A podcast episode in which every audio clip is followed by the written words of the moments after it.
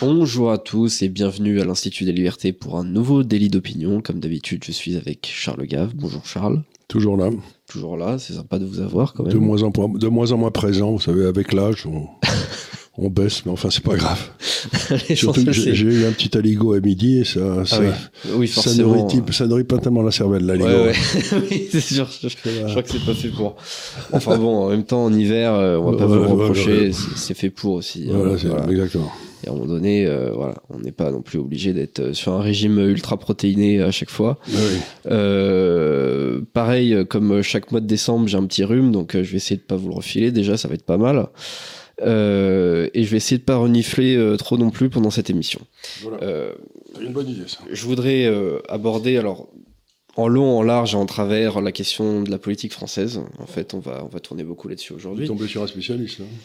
Notamment sur la question de cette fameuse euh, loi immigration qui, euh, à ma propre surprise, n'a pas été votée hier euh, à l'Assemblée nationale. Donc, loi qui était vraiment Elle n'a pas été votée, mais d'une façon bizarre, non Elle a pas été, elle a été refusée. Enfin, je sais pas. C'est une espèce de procédure où on disait qu'on la voulait pas. Oui, c'est ça. C'est une motion de rejet. Motion de rejet. Voilà. Et euh, donc la motion de rejet a été adoptée, sachant que euh, elle a été adoptée à cinq voix près et que il manquait euh, cinq députés macronistes à l'Assemblée nationale. Donc j'imagine qu'ils se sont fait gronder après parce que là c'est quand même dommage pour eux.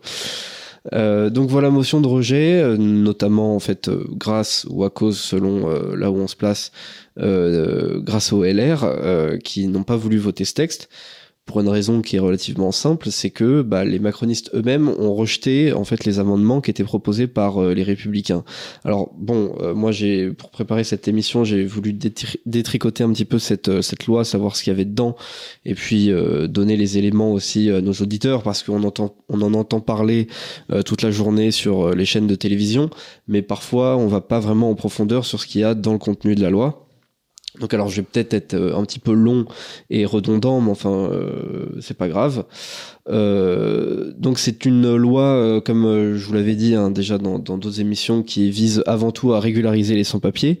Déjà pour la raison suivante, c'est pas le seul volet de la loi, sauf que c'est le seul volet de la loi sur lequel on est sûr qu'aucun juge d'aucune juridiction n'interviendra pour empêcher la loi de s'appliquer. Alors qu'il y a un volet un peu plus restrictif, on va dire, sauf que on peut avoir sur le dos le Conseil d'État ou la CEDH ou encore la Cour de justice de l'Union européenne sur le dos par rapport à ça.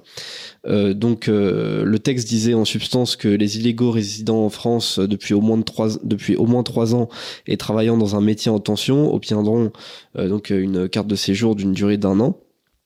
Et donc ça c'est le volet sur la sur la régularisation des, des sans-papiers.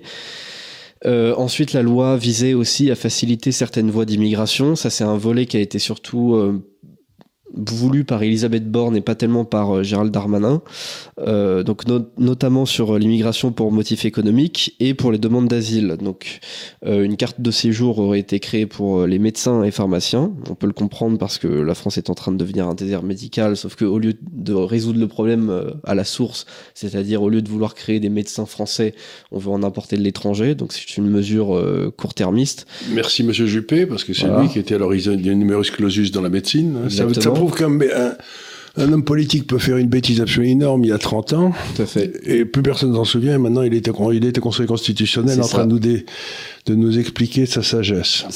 C'est absolument hallucinant le nombre de d'imbécilités qui, qui, ont trouvé leur source chez Juppé. Ouais, chez Juppé et chez Jospin. C'est c'est et on les voit le résultat 25 ans après, quoi. Juppé pour ça, pour d'autres trucs euh, aussi. C'est c'est assez hallucinant effectivement. C'est à cause de Juppé qu'on avait eu Jospin parce qu'il a demandé à ce qu'on dit ce qu'on dissolve la chambre et qu'il n'y avait pas de raison d'être. Voilà. Ça marchait très bien. Plus plus. Et depuis le RPR s'en est jamais remis d'ailleurs.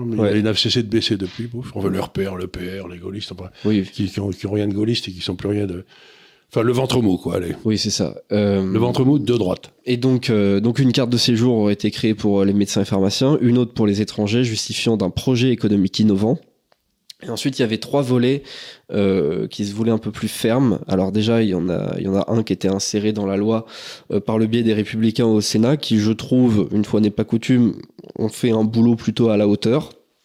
Alors forcément, ils pouvaient pas mettre un texte qui avait absolument aucune chance d'être voté, mais ils ont mis quelques mesures qui auraient été, je pense, très populaires, euh, parmi lesquelles euh, le conditionnement de certaines allocations à une durée, de séjour pardon, régulier de plus de 5 ans, euh, la réinstauration du délit de séjour illégal, donc réétabli, sachant que du coup il n'est plus établi depuis plusieurs années, et puni même de 3750 euros d'amende, le conditionnement de la naturalisation à un délai de résidence de 10 ans sur le territoire et non plus de 5 ans, euh, l'introduction d'un débat annuel sur la politique d'immigration, euh, donc à l'Assemblée nationale, euh, une aide au développement donc conditionnée à la lutte contre l'immigration irrégulière, ça c'est notamment avec la question des, laissés-passer consulaires, c'est-à-dire que il y a des pays... pouvoir envoyer les gens ces jeux.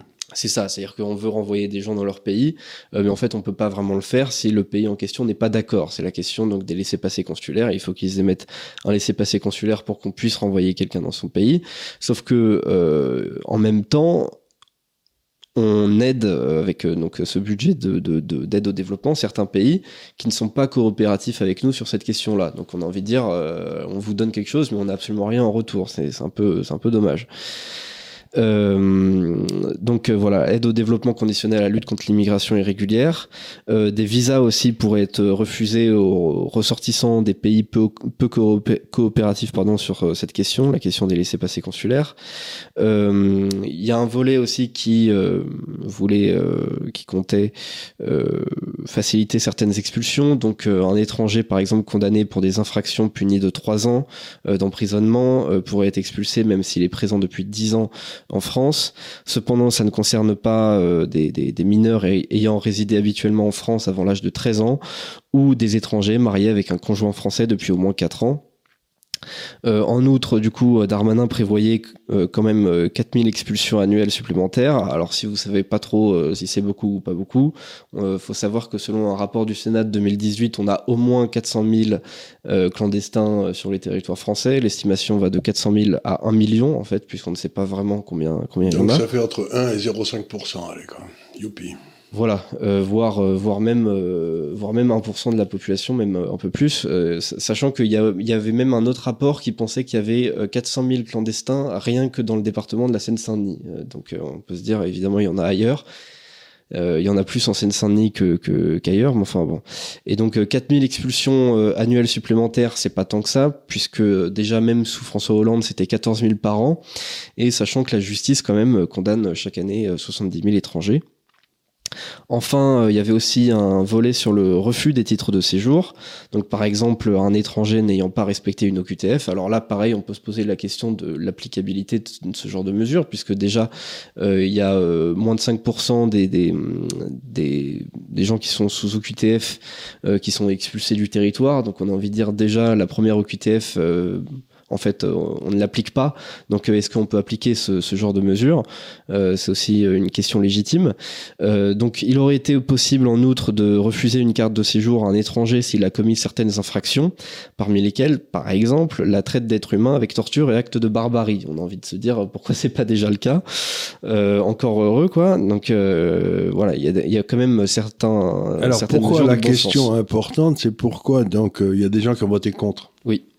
Oui quels étaient les, les attendus pour que je crois que la France Insoumise et les autres, et les, le Rassemblement National qui ont tous les deux voté contre.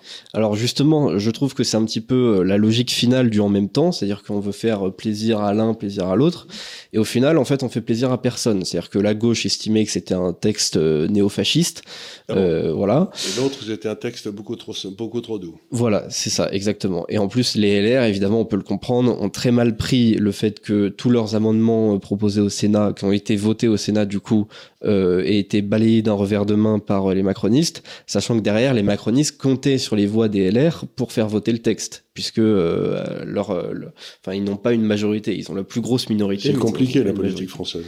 C'est compliqué, mais il y a un moment donné où là, j'ai envie de dire, le calcul est pas bon, quoi. C'est-à-dire que tu veux le beurre, l'argent du beurre, le sourire de la crémière, enfin voilà, c'est un peu beaucoup, quoi. alors donc ils ont voté contre. Alors ça veut dire, attendez, si on met le Rassemblement national et les Insoumis ensemble, ça fait pas une majorité pour virer, pour faire cette motion de censure. Il leur faut quelques, quelques LR. Euh, oui, il faut, oui, il faut, euh, il faut au moins, euh, oui, je dirais la, peut-être la majorité des LR, ouais, quelque chose comme ça. Donc, donc, donc, s'ils ont une majorité cette fois-ci, c'est donc qu'il y a des LR qui n'ont pas voté en majorité, plus les les types qui étaient qui avaient piscine, quoi, les cinq qui sont. Tout à fait, voilà, les cinq qui avaient piscine ou poney ou je sais pas. Alors les cinq qui avaient piscine, question importante. Est-ce qu'ils avaient piscine parce qu'ils voulaient pas voter le texte et ils sont partis se barrer? ou est-ce qu'ils avaient vraiment piscine? Ça, je sais pas. Parce qu'est-ce qu'ils risquent Je veux dire, est-ce que c'est des des absents volontaires? Vous savez, on disait toujours dans le temps, je sais pas si c'est vrai que il y avait un certain nombre de députés quand il y avait, par exemple, quand il a fallu voter la, la, confiance à Pétain en 30, en 40, là, vous savez, il y a eu toute une série de gars qui ont été malades, comme Herriot, etc., qui, ont pas, qui ont eu, des certificats médicaux, quoi. Alors, est-ce que c'est des, des certificats médicaux ou est-ce que c'est des, ou alors ils avaient pensé que ça allait passer de toute façon, c'était pas la peine d'aller se traîner Ça, ça, je sais pas. Alors moi, je pensais que le texte allait passer parce que je pensais qu'une grosse partie des LR euh, allait quand même voter le, le texte. Euh, maintenant, je pensais aussi que les macronistes allaient être un petit peu plus intelligents dans leurs calculs politiques. Je les ai surestimés visiblement. Euh, donc euh, peut-être qu'ils pensaient effectivement que le texte allait passer, euh, voilà, euh, et que du coup ils n'avaient pas vraiment besoin d'être présents. Peut-être qu'ils n'avaient pas envie de voter dessus. moi, je peux, je peux pas vraiment. On n'a pas les noms. si on doit voir les noms des cinq, vous les avez pas. là, je les ai pas sous la main. Ouais, non, mais j'aurais pu vous poser la question, mais parce que, enfin, c'est toujours intéressant de savoir pourquoi un homme politique n'est pas présent dans l'Assemblée au moment où il y a un vote un peu difficile qui se passe, c'est que parfois il peut avoir des envie de dire mais vous savez moi je l'ai pas voté. Euh. Oui, c'est comme euh, pareil, il y a des députés euh, parfois de, l'opposition qui sont pas présents lors du vote d'une motion de censure. On a envie de dire franchement assume un petit peu quoi. T'es député de la nation, c'est quand même un vote important. on va pas leur demander ça les pauvres. Il faut pas, on va pas demander du courage à un homme politique. Arrêtons quoi. Soyons sérieux, quoi. C'est euh, non. Bon, alors. Donc, si je comprends bien, c'est une première, mais c'est aussi la première fois qu'on faisait cette procédure. Je sais pas quoi, une motion de rejet, c'est rigolo, non? Alors une motion de rejet, effectivement, euh, effectivement, d'habitude on fait pas, on fait pas comme ça. D'habitude on vote euh, amendement par amendement. Donc là, ça veut dire qu'il y a eu vraiment, il n'y a pas eu une volonté de filtrer la loi, il y a eu une volonté vraiment de rejeter la loi en bloc. Elle a été rejetée du coup par donc par toute la Nupes. Euh, par les LR, par les députés RN. Euh, donc ça fait quand même euh, un paquet de gens. et alors évidemment, les macronistes sont très déçus par rapport à cela. On a, il faut, dire aussi, voilà, il y a eu une attitude, je trouve, de, Gérald Darmanin et de Sacha Houlier, qui est le, le président de la commission des lois, qui a été assez détestable. C'est-à-dire que Darmanin voulait faire porter quand même la responsabilité sur les républicains euh, de, potentielles attaques terroristes dans le futur, euh, si jamais ils ne votaient pas la loi. Euh, bon, je trouve ça un petit peu. C'est le même coup que, si vous ne prenez pas le vaccin, vous allez tuer votre grand-mère. Quoi. c'est toujours, c'est toujours, c'est toujours la bonne vieille astuce. Sachant que évidemment les LR n'ont pas voté le texte, non pas parce qu'il est trop euh, radical, trop restrictif euh, sur l'immigration, mais justement parce qu'il l'est pas assez. Donc justement, euh, en fait, comme le Rassemblement national. Voilà, tout comme le Rassemblement national. Évidemment. Donc les LR et le Rassemblement national ont voté ensemble pour la première fois depuis longtemps, quoi. Euh, oui, tout à fait. Et les voilà, je, dois dire que les, les, républicains sont plutôt bien comportés. on sent dans les amendements du Sénat la patte de Bruno Retailleau. Euh, on sent peut-être aussi dans le vote euh, du coup à l'Assemblée nationale euh, la, la, consigne d'Olivier Marlex. voilà, je, trouve que les, les, les LR qui, qui, sont présents, que ce soit au Sénat ou à l'Assemblée nationale, c'est pas vraiment la frange, on va dire Pécresse, les autres qui sont vraiment très très modérés, voire quasiment macronistes en fait directement. Enfin, il y a, y a très peu de différence entre eux et la majorité présidentielle. Euh, donc euh, ils sont plutôt bien comportés, déjà dans leurs amendements au Sénat et puis derrière dans leur euh, vote à l'Assemblée nationale. Et se pose du coup la question de est-ce qu'on est dans une crise politique, voire institutionnelle? Jordan Bardella demande tout simplement la dissolution de l'Assemblée nationale. Est-ce qu'il a raison selon vous? Est-ce qu'on est dans une situation où on devrait effectivement provoquer... bon, là il y a deux il y a deux façons de répondre, si vous voulez. Il y a euh, ce qui devrait être fait si les gens avaient de l'honneur. Ouais. Donc celle-là, on va pas essayer d'y répondre parce que c'est pas c'est pas le sujet. Et maintenant, est-ce que M. Macron peut se permettre de dissoudre l'Assemblée nationale? Ben, À mon avis, pas du tout. Mm. Parce que compte tenu de sa popularité, euh, s'il y avait un truc, euh, il est probable qu'on aurait 30 ou 40 députés euh, FN de plus, quoi. Oui, je pense euh, aussi, ouais. Donc, euh, puis ensuite. euh, donc, euh, pour répondre à votre question, euh, ce serait peut-être honorable, donc, donc ça ne sera pas fait. Exactement. Euh, voilà, faut quand même rappeler aussi que du coup, euh, Ce serait la première fois qu'il ferait quelque chose d'honorable, quoi. voilà, euh, tout Toute cette majorité, depuis euh, 7 ou 8 ans ou 9 ans, quoi. Oui, oui, absolument. Faut, Est-ce qu'il y a quelqu'un qui a démissionné pour, euh, euh, je sais pas, euh, Alstom Est-ce qu'il y a quelqu'un qui a ouais, démissionné pour tous les grands scandales Euh, Jamais, quoi. Ou même, euh, même, euh, on, on en parle souvent. On en avait parlé euh, récemment, euh, pareil dans, dans l'émission avec Guylain Benessa. On en parle régulièrement. La pratique du pouvoir gaulliste, qui est une pratique du pouvoir très centralisée, elle va normalement effectivement avec un sens de l'honneur et des responsabilités. C'est-à-dire que par exemple, bah vous perdez un plébiscite, vous Enfin, démissionnez. Il n'y a pas de plébiscite, un référendum. Oui, euh, référendum. référendum. Le plébiscite, c'est de demander est-ce que vous aimez De Gaulle. Oui, effectivement. Mais euh, je que vous, vous, vous m'aimez moi perdez. S'il y avait euh, un plébiscite pour Macron aujourd'hui, il serait réélu, ça va sans dire. Quoi. Ouais, mais euh, pareil, pareil lorsque un ministre perd une élection locale, une, région, une il- mairie, en principe, il démissionne puisqu'il a été, euh, il a été rejeté par le peuple. Alors certes par une partie du peuple, mais par le peuple quand même. Euh, donc voilà, en principe, il démissionne. Hier soir, on a eu un petit cirque. Donc euh, Darmanin est passé aux 20h de TF1 pour nous dire qu'il avait euh, présenté sa démission euh, au président de la République, le président de la République l'ayant euh, refusé. Bon, euh, voilà, évidemment, ce que ça veut dire. Ça, ça fait rire tout le monde, non? Ça fait rire tout le monde, évidemment. C'est le côté sait que- comique troupier. euh, Non, mais parce que en fait, un, un ministre quand il veut partir, il part. euh, voilà. il- de- dit ce brave souverainement. C'est Oui. Avec une phrase du style euh, Oui, un on ministre. est ça- d'accord ou on, Oui. on ferme sa gueule. ou un truc Et ça. un ministre, ça démissionne ou ça ferme sa gueule. ouais, Voilà, il, voilà, il avait voilà. dit. Donc, euh, donc, ils nous ont fait le coup habituel de euh, je- euh, retiens-moi ou je fais un malheur. On l'a retenu. Et il, bah, conclusion, il va rien se passer. Quoi. Ouais. Et il va rien se passer, ça va repasser au Sénat, puis ça va revenir, puis ça va passer cette fois-ci. Ouais. Mais alors justement, euh, justement, euh, Darmanin, euh, donc il était plutôt en désaccord avec euh, le, le volet un peu facilitation de, de, de certaines voies d'immigration qui étaient euh, surtout portées par euh, Elisabeth Borne. Euh, et il a dit qu'il voudrait, euh, enfin c'est son intention en tout cas, il voudrait refaire passer le texte, du coup, dans un sens beaucoup plus favorable à ce qu'avaient proposé euh, les Républicains. Est-ce que cette fois-ci, ça a une chance de passer Et est-ce qu'il aurait raison euh, de, de, de le faire passer sous cette forme-là? À quoi sert Madame Borne? Ça- Alors ça, c'est une question... Non, mais je veux dire, euh, Euh, je saurais pas y répondre. Cette brave dame, à part d'avoir fermé Fe- Fessenheim, euh, quand, à quoi elle sert? Je sais pas. je à sais quoi, pas. à quoi sert? Bon, il y a ce département, bon, il y a ce, ce gouvernement. Faut savoir d'ailleurs, euh, Elisabeth Borne, elle n'a pas fait que, que fermer Fessenheim. Euh, elle a aussi euh, dirigé la RATP pendant quelques années ah oui, voilà.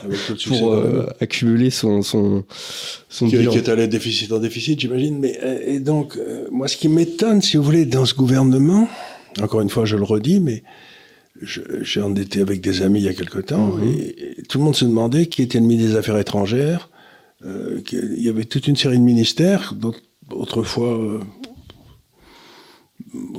il était impossible que quelqu'un qui s'intéresse à la politique ne connaisse pas le, le, le titulaire. Et là, donc, euh, qui je connais dans ce gouvernement, moi qui suis la politique, oh, pas vraiment, mais enfin, bon, je connais Darmanin, Ouais. je connais Borne mais par défaut, si j'ose dire.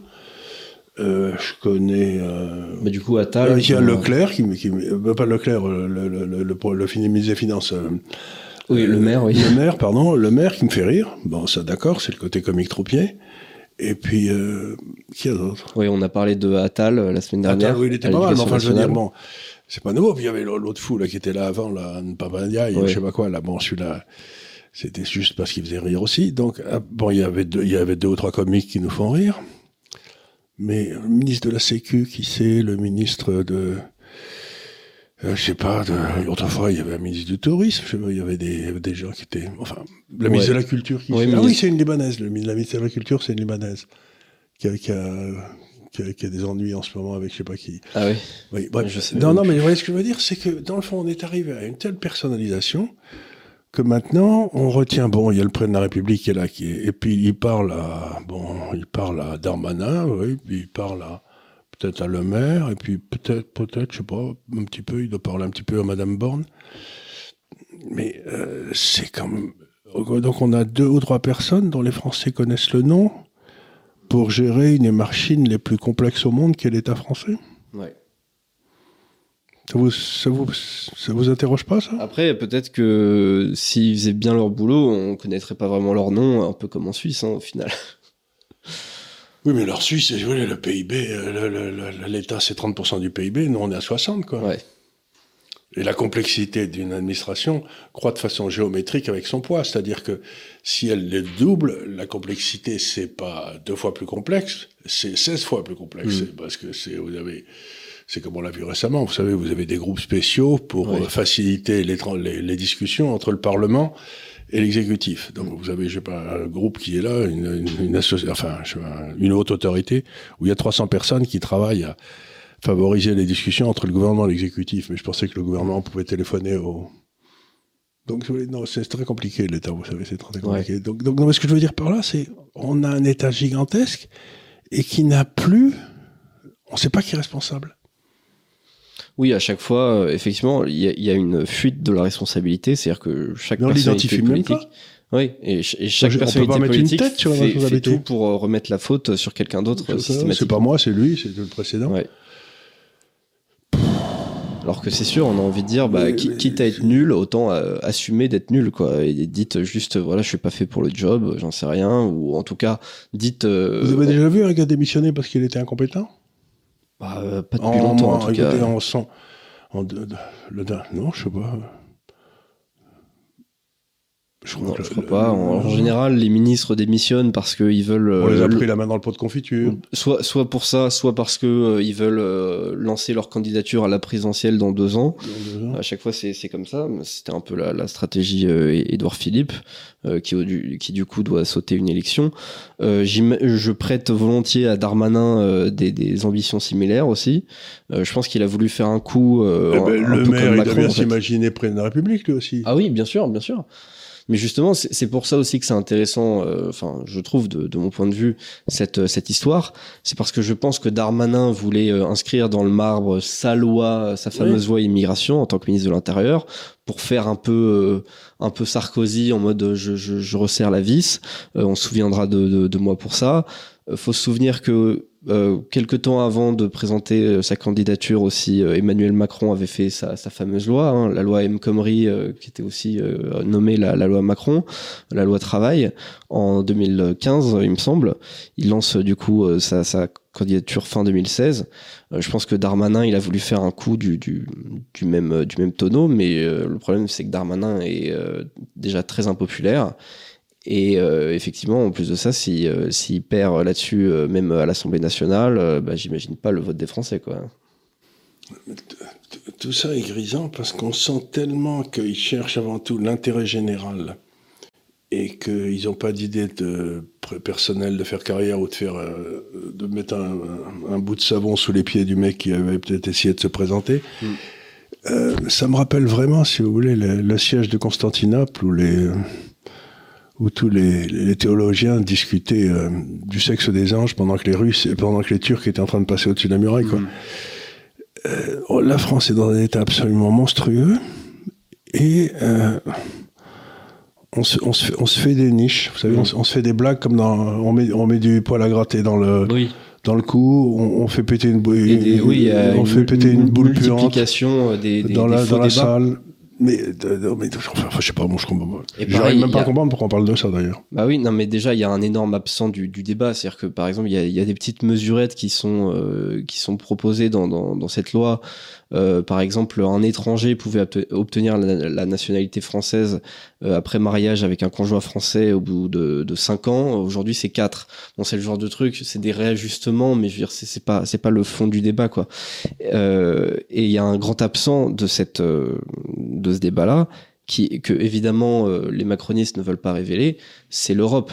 C'est-à-dire que déjà hier justement, euh, le, le, Conseil d'État a repris, euh, a repris euh, Darmanin, puisque on voulait, on voulait expulser un Ouzbek, et le, le, Conseil d'État nous a dit non, non, c'est en contradiction avec le, le, texte de la Convention européenne des droits de l'homme.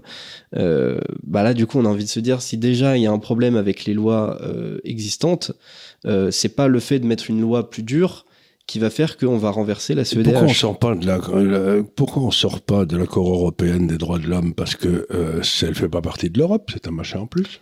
Euh, tout à fait, c'est un machin en plus, ouais. Donc on va euh, sortir et dire nous on reprend notre liberté de.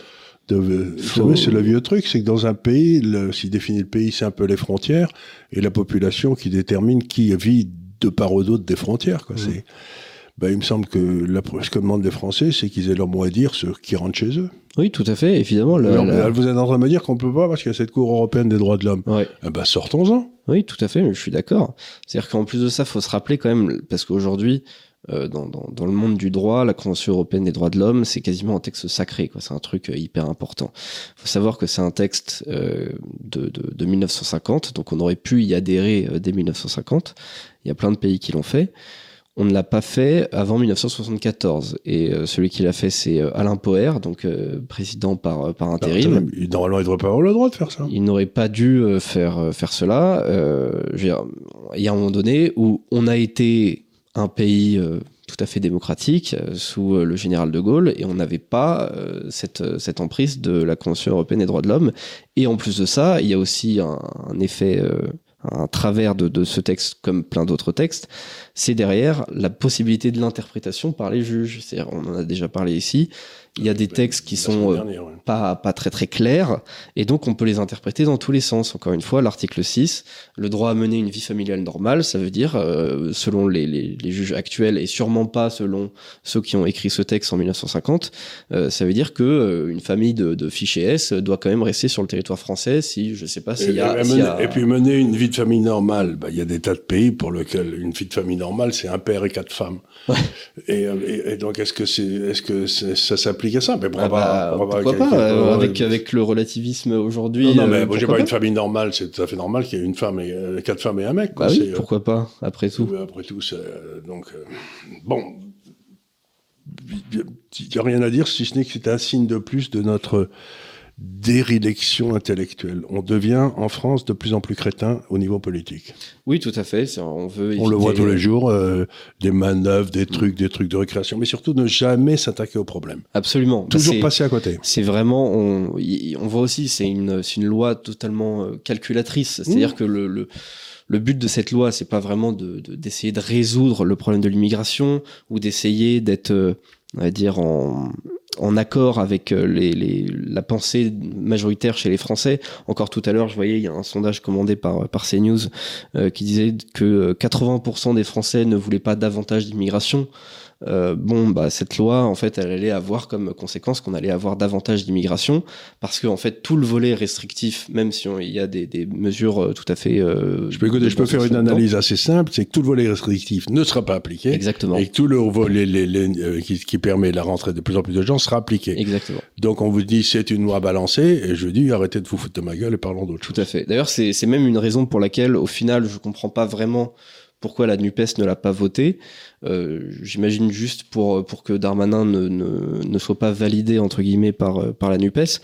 Mais sinon, euh, s'ils avaient une intelligence, une hauteur de vue politique, ils auraient su que tout le volet restrictif était inapplicable justement par rapport euh, à la CEDH, alors que tout le volet, en fait, euh, d'ouverture des droits que ce soit des, des, enfin des ouvertures au, titre de séjour et la régularisation des sans-papiers, tout ça elle est tout à fait applicable. Il n'y a aucune juridiction euh, dans le monde qui aurait, qui aurait empêché la France de le faire. Donc au final, euh, c'était une loi euh, qui était beaucoup plus à gauche que, que ce qu'on essaye de, de, nous faire croire, en, en tout cas en termes d'applicabilité. Euh, voilà pour, pour cette, pour cette question-là. Euh, je voudrais parler aussi d'un article du Point euh, parce que euh, alors le ton de l'article m'a beaucoup amusé. Donc Nathalie Chouk, qui est une journaliste au Point, posait l'hypothèse d'un duel en 2027 entre en fait Mélenchon et Marine Le Pen directement. Oui, bah oui, d'accord. Voilà, donc euh, disait, euh, selon elle, c'est un scénario absolument euh, cauchemar. Euh, donc elle posait en fait l'hypothèse suivante, c'est-à-dire que déjà Mélenchon, que ce soit en 2017 et encore plus en 2022, était pas très loin du, du second tour.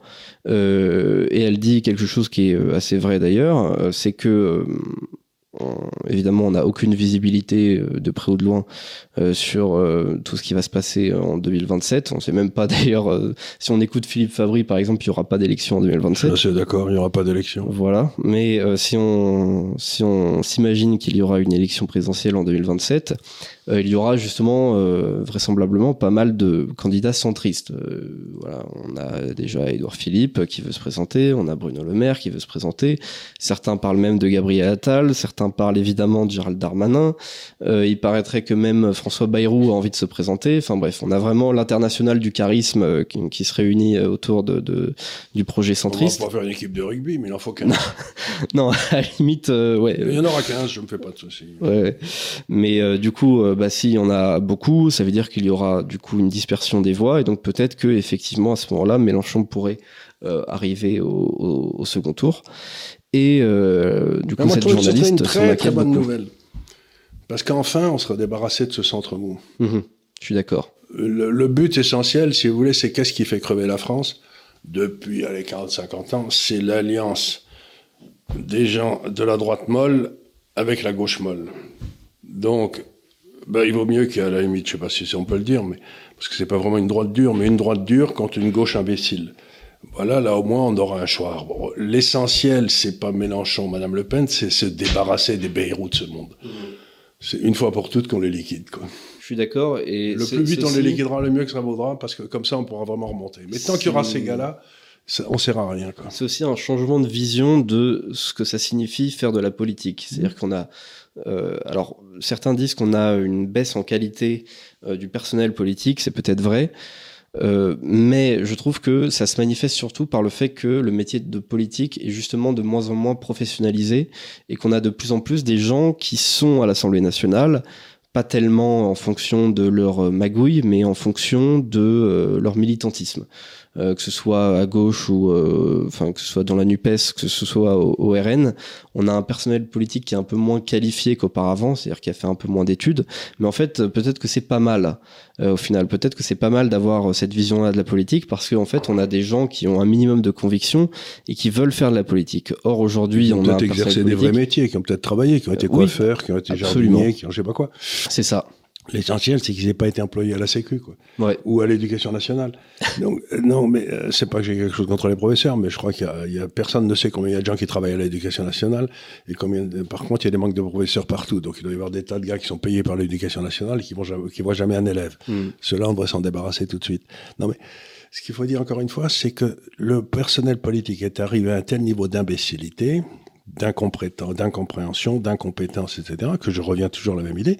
Il faut redonner la parole au peuple. J'ai pas besoin d'intermédiaire. Si, l'intermédiaire est un crétin profond, j'ai pas besoin d'intermédiaire. Donc vous me dites, je vais avoir un crétin profond de gauche ou un crétin profond de droite. Je vous dis, essayons simplement de pas avoir de crétin du tout et demandons son avis au peuple. Allons vers un référendum. Mais ça sert à rien de discuter sur les mérites comparés de Mélenchon et de Madame Le Pen. S'ils en ont aucun, des, si aucun n'a le moindre mérite. Vous voyez ce que je veux dire? À quoi ça sert de discuter pendant des heures de Mélenchon et de Le Pen si tous les deux sont nuls? Et si les gens au milieu sont encore plus nuls Ouais. Donc il faut... Le moins on parle de ces gens-là, le mieux ça vaut, quoi. Ouais. Moi, personnellement, j'ai pas envie de, de, Cette dame, elle est payée pour faire cet article. Elle est probablement bête comme un âne qui recule, je la connais pas. Mais à quoi ça sert de parler de Mélenchon et de Le Pen en, 2000, en, 2000, en 2027 2023, Ils sont, en 2023. Ils sont, ils sont nuls tous. Et elle, elle est probablement nulle. Et pour avoir l'idée de cet article, il faut déjà être nul intellectuellement. Ouais. Donc je dis, mais foutez la paix aux Français. Redonnez-leur la parole et ils trouveront tout seuls la façon d'en sortir. C'est pas Madame Le Pen, c'est pas Monsieur Monsieur Darmanin ou je sais pas qui qui va sortir les Français de la merde dans laquelle ils nous ont mis. Encore Ouais. une fois, c'est pas ceux qui créent le problème qui les résolvent. Tout à fait. C'est ce que dit euh, Einstein. Et on me sort des gars de tous les tiroirs, des gars qui ont été à l'origine de tous les problèmes en disant ils vont les résoudre. Mais vous foutez de ma gueule ou quoi?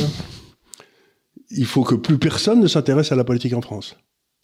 Personne ne connaît le nom d'un politicien suisse. Donc le jour où cette dame n'écrira plus d'articles sur les politiciens français, la France ira mieux. Ouais, effectivement, je suis. Alors, je suis assez d'accord.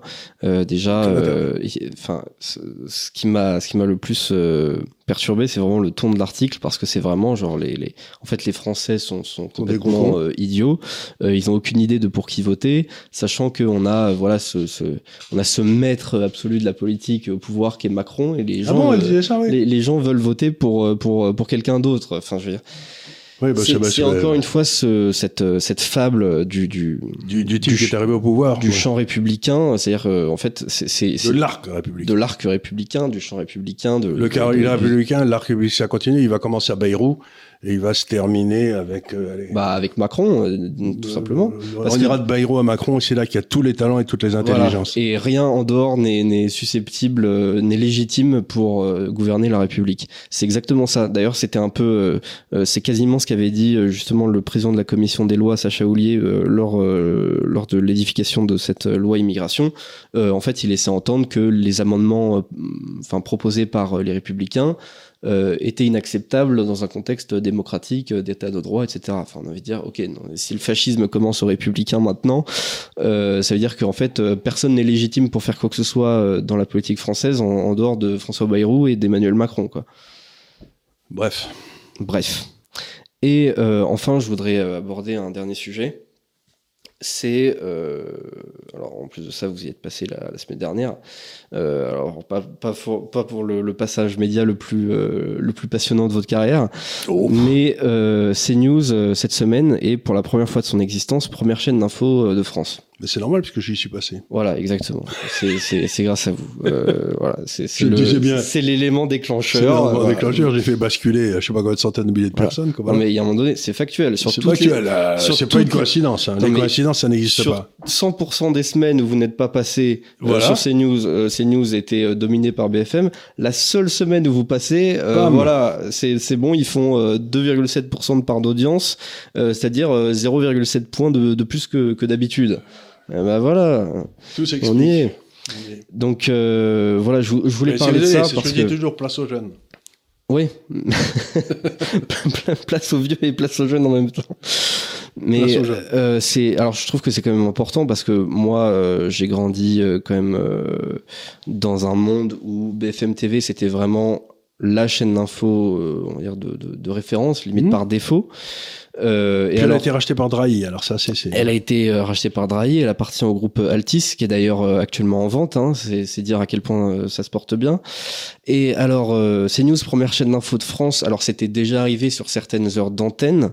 Euh, par exemple, on se souvient quand il y avait Zemmour qui passait, euh, qui Oui, son, ouais. émission en 2019. Il y, a des, il y avait des moments effectivement où euh, il faisait plus que, que BFM. Et C'était d'ailleurs euh, suffisamment euh, important pour être euh, pour être euh, souligné. Euh, et aujourd'hui, c'est tellement la norme que en fait, on, on s'en fiche euh, quasiment. Euh, c'était déjà arrivé aussi euh, que sur une journée en particulier, il dépasse euh, BFM, mais c'était jamais arrivé sur une semaine entière, en raison notamment des programmes du week-end sur lesquels euh, BFM euh, est, est vraiment euh, très très dominante. Euh, et alors pour cause, je pense tout simplement l'actualité euh, et le traitement de l'actualité. Peut-être simplement que BFM TV est devenue une très mauvaise chaîne. Mais c'est une très mauvaise chaîne. Donc, si vous voulez, c'est pas tellement étonnant qu'il se ratatine. Ouais. Euh, alors c'est, il se ratatine en plus de ça, surtout sur les programmes du, du, du, soir, euh, en semaine. Euh, je pense que c'est à cause en fait de la ligne éditoriale, c'est-à-dire que BFM TV, je trouve, s'est gauchisé autour, de, enfin pendant- pendant la, la, la dernière année.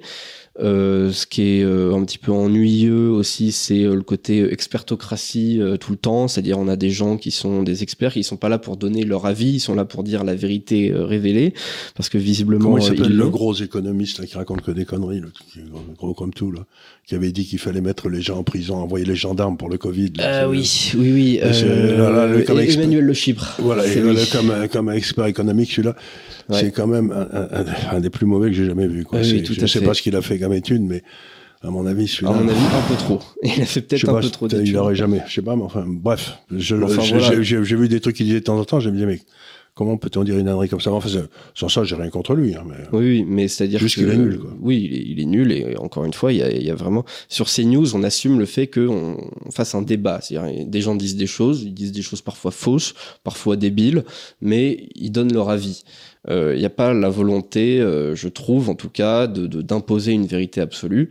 Or, il y a beaucoup plus euh, cela sur sur BFM, mais en plus de ça, euh, encore, euh, il se rapprocherait vraiment de la vérité, mais ce n'est pas du tout le cas. C'est-à-dire qu'on parlait encore la, la semaine dernière du traitement de l'info. Vous avez un terroriste islamiste qui tue quelqu'un sur un pont. Euh, Ce qu'il faut en conclure, c'est qu'il faut mettre des, des milliards dans le secteur de la psychiatrie, quoi. Euh, quand vous avez le, qu'il faut le- pas être sur un pont. donc il faut pas être sur un pont, c'est peut-être un peu dangereux aujourd'hui. Peut-être que c'est, on l'a un peu provoqué aussi le gars. Faut, faut pas Ouais. marcher sur des ponts en 2023 à Paris. Enfin Euh, voilà, faut le savoir quand même. Euh, on a quand on a euh, Naël qui est, tué au, volant d'une voiture, euh, ce qui enclenche derrière des émeutes. Il faut en comprendre que c'est un cri du cœur des milieux populaires qui exigent davantage de services publics tout en les brûlant par ailleurs. Euh, quand vous avez euh, 80 gugus euh, qui défilent à Romans-sur-Isère, faut comprendre que l'ultra droite euh, c'est- ça devient un danger aussi important que l'islamisme. Euh, vous avez une euh, expédition punitive euh, à Crépol, faut comprendre que c'est une bagarre, une rixe, une soirée qui a dérapé euh, à cause des, des rugbymen racistes. Euh, Enfin voilà, euh, c'est-à-dire que BFM TV c'est devenu euh, la chaîne de la négation du réel. Et en fait, au lieu d'être ce qui est censé être une chaîne d'info normalement, au, au lieu d'être un transmetteur de l'information vers le vous grand avez eu ça aux. États-Unis, vous avez eu ça avec CNN, vous avez eu ça avec ABC, CBS, etc. Tout ça, ils ont été bouffés par Fox. Et Fox euh, a donné lieu à la, co- la copie qui est, c'est Canal, c'est plus, euh, Canal plus plus. Bon, euh, donc euh, Bolloré a copié euh, CNews sur Fox. Ouais. Mais ce qu'il faut voir aujourd'hui, ce qui est très intéressant, c'est que Fox est en train de se faire bouffer définitivement par Twitter. C'est-à-dire que les bagarres qui se passent en ce moment aux États-Unis entre Musk et les trucs de publicité, etc., c'est à mourir de rire, mais ça veut dire qu'aujourd'hui, toutes les émissions qui ont un contenu intéressant sont en train de sortir à toute allure de YouTube, de Facebook, de tout ce que vous voulez, qui d'ailleurs sont en train de perdre des procès très importants en Google est en train de perdre un procès très important en euh, mo- euh, comment on appelle ça, vous savez, quand euh, tout le monde, euh, euh, Monopoly, un monopole, voilà. Ouais. Euh, euh, que- il est en train de perdre un procès en monopole pour, qui est très important. S'il le perd, ça va faire des, des vagues extraordinaires. Donc,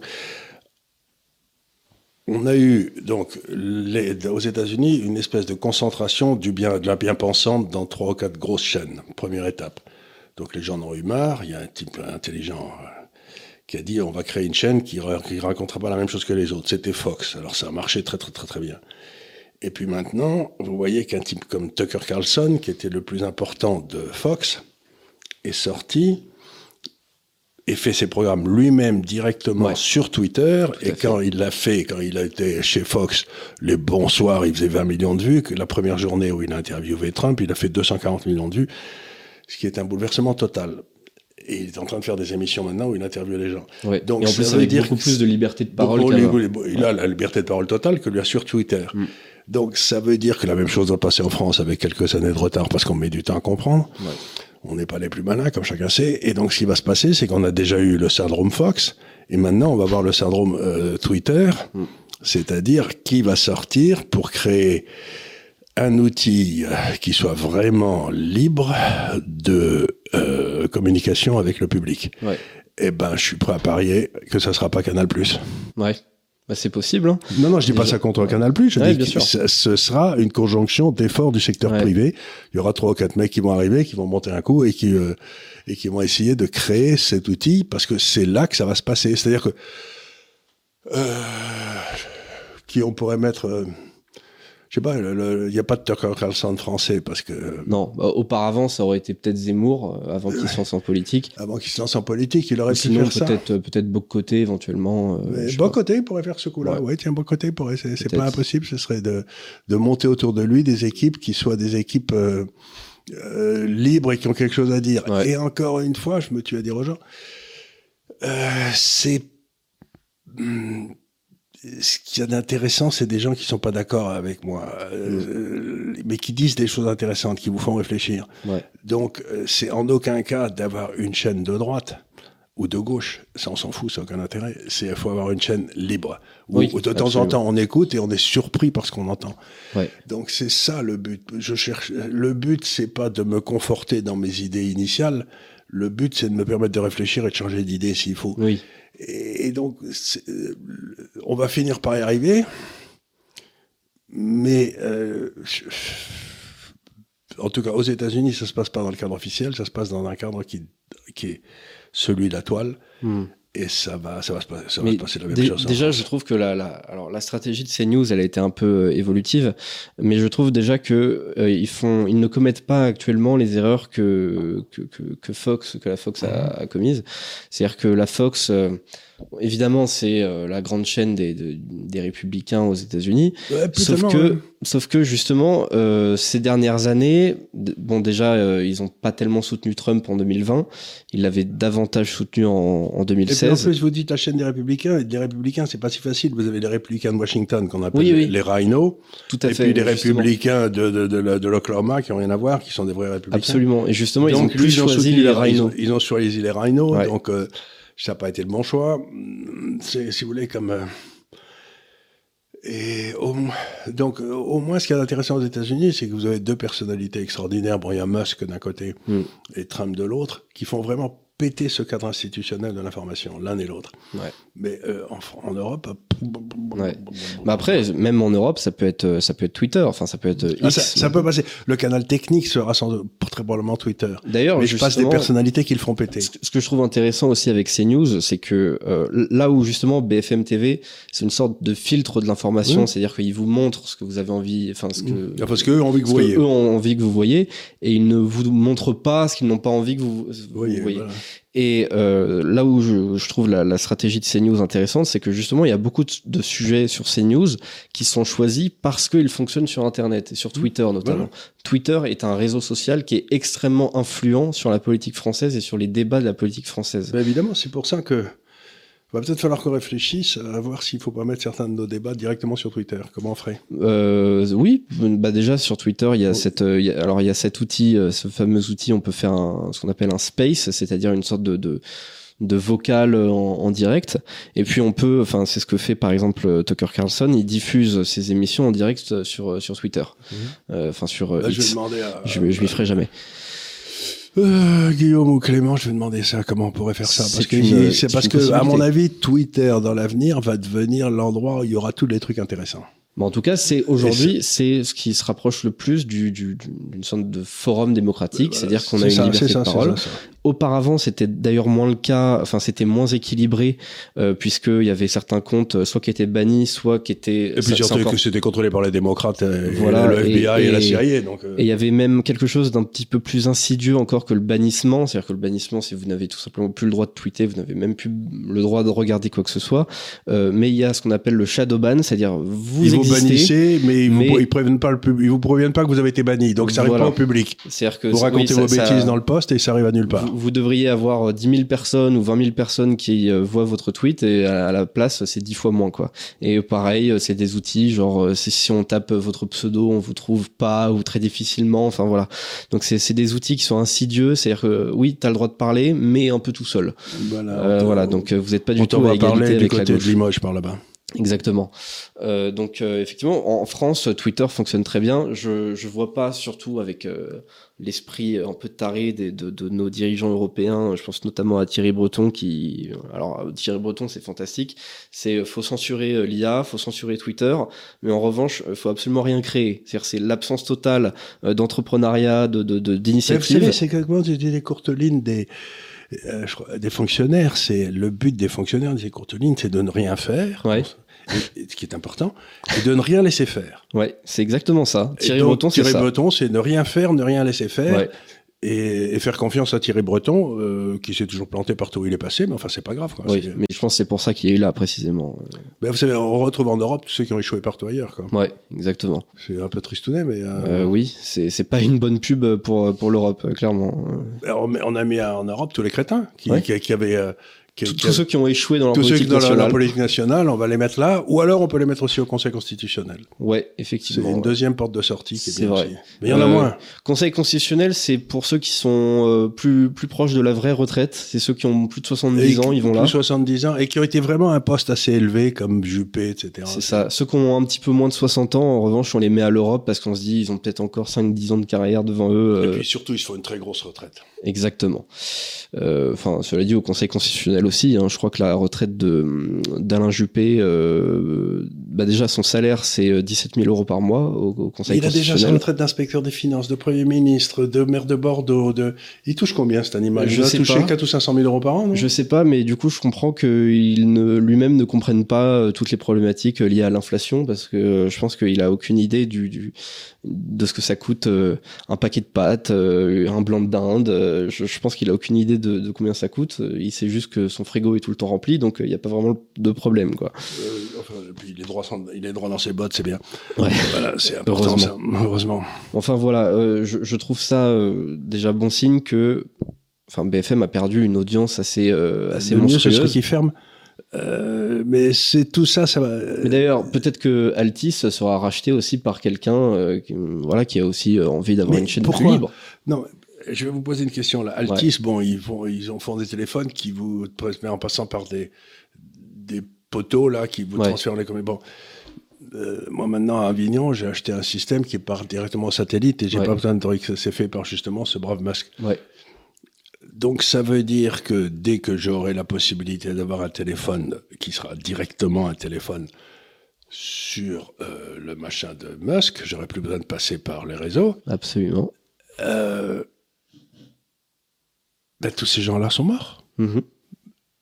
Euh, Oui, c'est le monde Orange est mort, Altis est mort, ils sont tous morts. Donc Ouais. la valeur actualisée des actifs d'Altis ou d'Orange Today, c'est moins quelque chose. Ça vaut Ouais. rien, ça vaut moins que rien. ouais, c'est très possible. Ben non, ben vous regardez simplement ce que est en train de faire Musk et vous savez Ouais. qu'il va les tuer. Ouais. Donc Altis aujourd'hui, ça vaut rien. Mais ça a quoi Je sais pas combien 80 milliards de dettes ou je sais plus combien? Ah, ça, je sais pas, mais ouais, beaucoup. C'est monstrueux. Donc ça veut dire qu'il va y avoir des banques qui vont ramasser une claque de 80 milliards. Ouais, Ouais, forcément. Et je suis prêt à prendre un pari. Mhm. Ma vieille expérience financière vous permet de dire que depuis 60 ans que je suis dans ce métier, chaque fois qu'il y a d'immenses claques que les banques prennent, à l'époque, il y avait toujours le Crédit Lyonnais. Ouais. Ben, il, a été, il en a pris tellement qu'il a fini par sauter, il a été racheté par le Crédit Agricole. Donc le Crédit Agricole, maintenant, est toujours bonne place pour ramasser la claque. Donc je suis... Allez, j'en sais rien, je veux pas faire de peine aux gens, mais je suis bien persuadé que le, euh, le Crédit Lyonnais va être dans le coup. Ok, très bien. Bah, je vais. Vous prenez bonne note? Oui, je prends bonne note. Sur- surtout que j'y suis, donc euh, ça m'arrange pas. oh, il va pas fermer. Mais euh, voilà. Non, mais ce que je veux dire par là, c'est que c'est dans les banques, vous remarquerez que c'est toujours les mêmes deux ou trois banques qui toujours prennent la claque. Par exemple, aux États-Unis, c'est toujours Citicorp qui est à la veille de Mhm. sauter. Et vous regardez depuis, depuis un siècle que Citicorp existe, dans toutes les crises, à chaque fois, elle est à la veille de sauter. ouais, Donc il y a des cultures de, de banques qui sont tout à fait spéciales. d'accord. Et donc, euh, regardez beaucoup, je vais regarder ça avec beaucoup d'intérêt. Ok, bah, je vais peut-être euh, retirer mon assurance vie alors de... Le Crédit Lyonnais, oui. du Crédit Lyonnais. ouais. Non, c'est à vous. C'est pas un problème. Si, si vous êtes dans une assurance vie, euh, Ouais. en principe, sauf si c'est en, en obligation, j'espère que vous n'y êtes pas. Non, En principe, si c'est des actions, c'est à votre nom. Donc ils peuvent pas Ouais. vous le piquer. d'accord. Ça tombera pas dans le pot commun. Mais si vous avez du cash, le gras salaire excessif qu'on vous Ouais. paye ici en début de mois, eh ben ça vaut si le crédit des sautes, ils vous le prendront. D'accord. C'est pas bon signe ça. c'est pas bon signe. C'est pas une bonne idée. D'accord, ok. Bon, je prends note en tout cas. Voilà, c'est voilà. important. Euh, donc voilà les, les sujets. Je, je voulais parler essentiellement aujourd'hui de, de politique française, de cette question. Vous avez senti Des- mon enthousiasme. hein. Oui, ouais. Parler- Tout au long de cette parler des émission. heures de crétin, j'ai un mal. Ouais. Bah le problème c'est qu'on a presque que ça euh, ici, euh, en tout cas au pouvoir. Donc euh, ouais. Et pourtant c'est un pays qui encore une fois ne ne, Ah, mais a pas de ne manque en pas France, de il y en a que dans la politique. Oui c'est ça. Non parce qu'encore une si, fois si vous allez parler à votre, à votre crémier, ça va être intéressant. Je, je voyais tout à l'heure euh, même que qu'il y avait beaucoup de de- d'équipes américaines qui saluaient euh, les efforts d'une équipe française euh, dans l'intelligence artificielle. Je me disais mais mon Dieu mais c'est incroyable qu'on ait encore des, des des Français qui soient capables de faire des trucs parce que l'État les empêche tellement de le faire que c'est complètement dingue. Oui, mais encore une fois, si vous voulez, euh, l'État les empêche de le faire, mais pour les empêcher de faire quelque chose, il faut d'abord le comprendre. Donc, dans l'intelligence artificielle, il y a toute une, il y a toute une série d'activités comme ça où, comme ils comprennent rien, ils peuvent Ouais. pas, ils peuvent pas faire de, de ils peuvent pas l'empêcher. Oui, Mais dès que il y aura un ou deux de ces hauts fonctionnaires qui comprendront, là, je suis bien sûr qu'ils vont essayer de l'empêcher. ouais. Mais tant que c'est nouveau et qu'ils comprennent rien, tout va bien. Donc, la. France, c'est pas un mauvais pays pour avoir un nouveau truc. Ouais. Mais dès que c'est plus nouveau, paf, ils vont vous bloquer. Ouais. C'est un peu le problème, justement. Là, euh, il est en train de plancher dessus, le, le fameux Thierry Breton. Il veut interdire plein de trucs euh, par rapport à l'intelligence artificielle.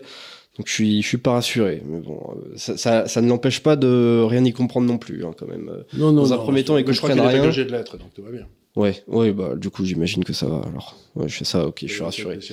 Ça va. Bon, bah écoutez, j'en ai terminé avec, euh, avec cette émission. Euh, comme le d'habitude, comme d'habitude, alors on remercie le Il a eu DAF. beaucoup de patience quand, en entendant parler de tous ces hommes politiques, il est sorti de son, de son lit habituel, il est allé se mettre sur le sol parce Ouais. que ça le broutait. Exactement. Et il a pas trop ronflé en plus, donc euh, franchement, on salue l'effort. Et voilà. Euh, voilà, donc je vous remercie évidemment pour euh, votre euh, attention tout au long de cette émission. Comme chaque semaine, je vous rappelle que toutes ces émissions elles sont disponibles en format podcast hein, sur Deezer, sur Spotify, maintenant aussi sur Apple Podcast, que nous sommes sur tous les réseaux sociaux. hein, vous pouvez les voir dans, la description sur du coup bah, sur Twitter, X, sur TikTok, sur Instagram. et sur Facebook égal- également. Et sur ce, bah, je vous dis encore un grand merci. Et également à la semaine prochaine pour un nouveau délit d'opinion. Merci beaucoup. Merci beaucoup. Et n'oubliez pas de nous envoyer des sujets qui pourraient vous intéresser, hein, Évidemment. parce que aujourd'hui, ça m'a pas intéressé. je peux comprendre. je savais que vous seriez pas hyper fan. Mais bon, il y avait un peu que ça en France, donc euh, voilà. Ben voilà. Bon, Ben, merci beaucoup. merci beaucoup à la semaine prochaine.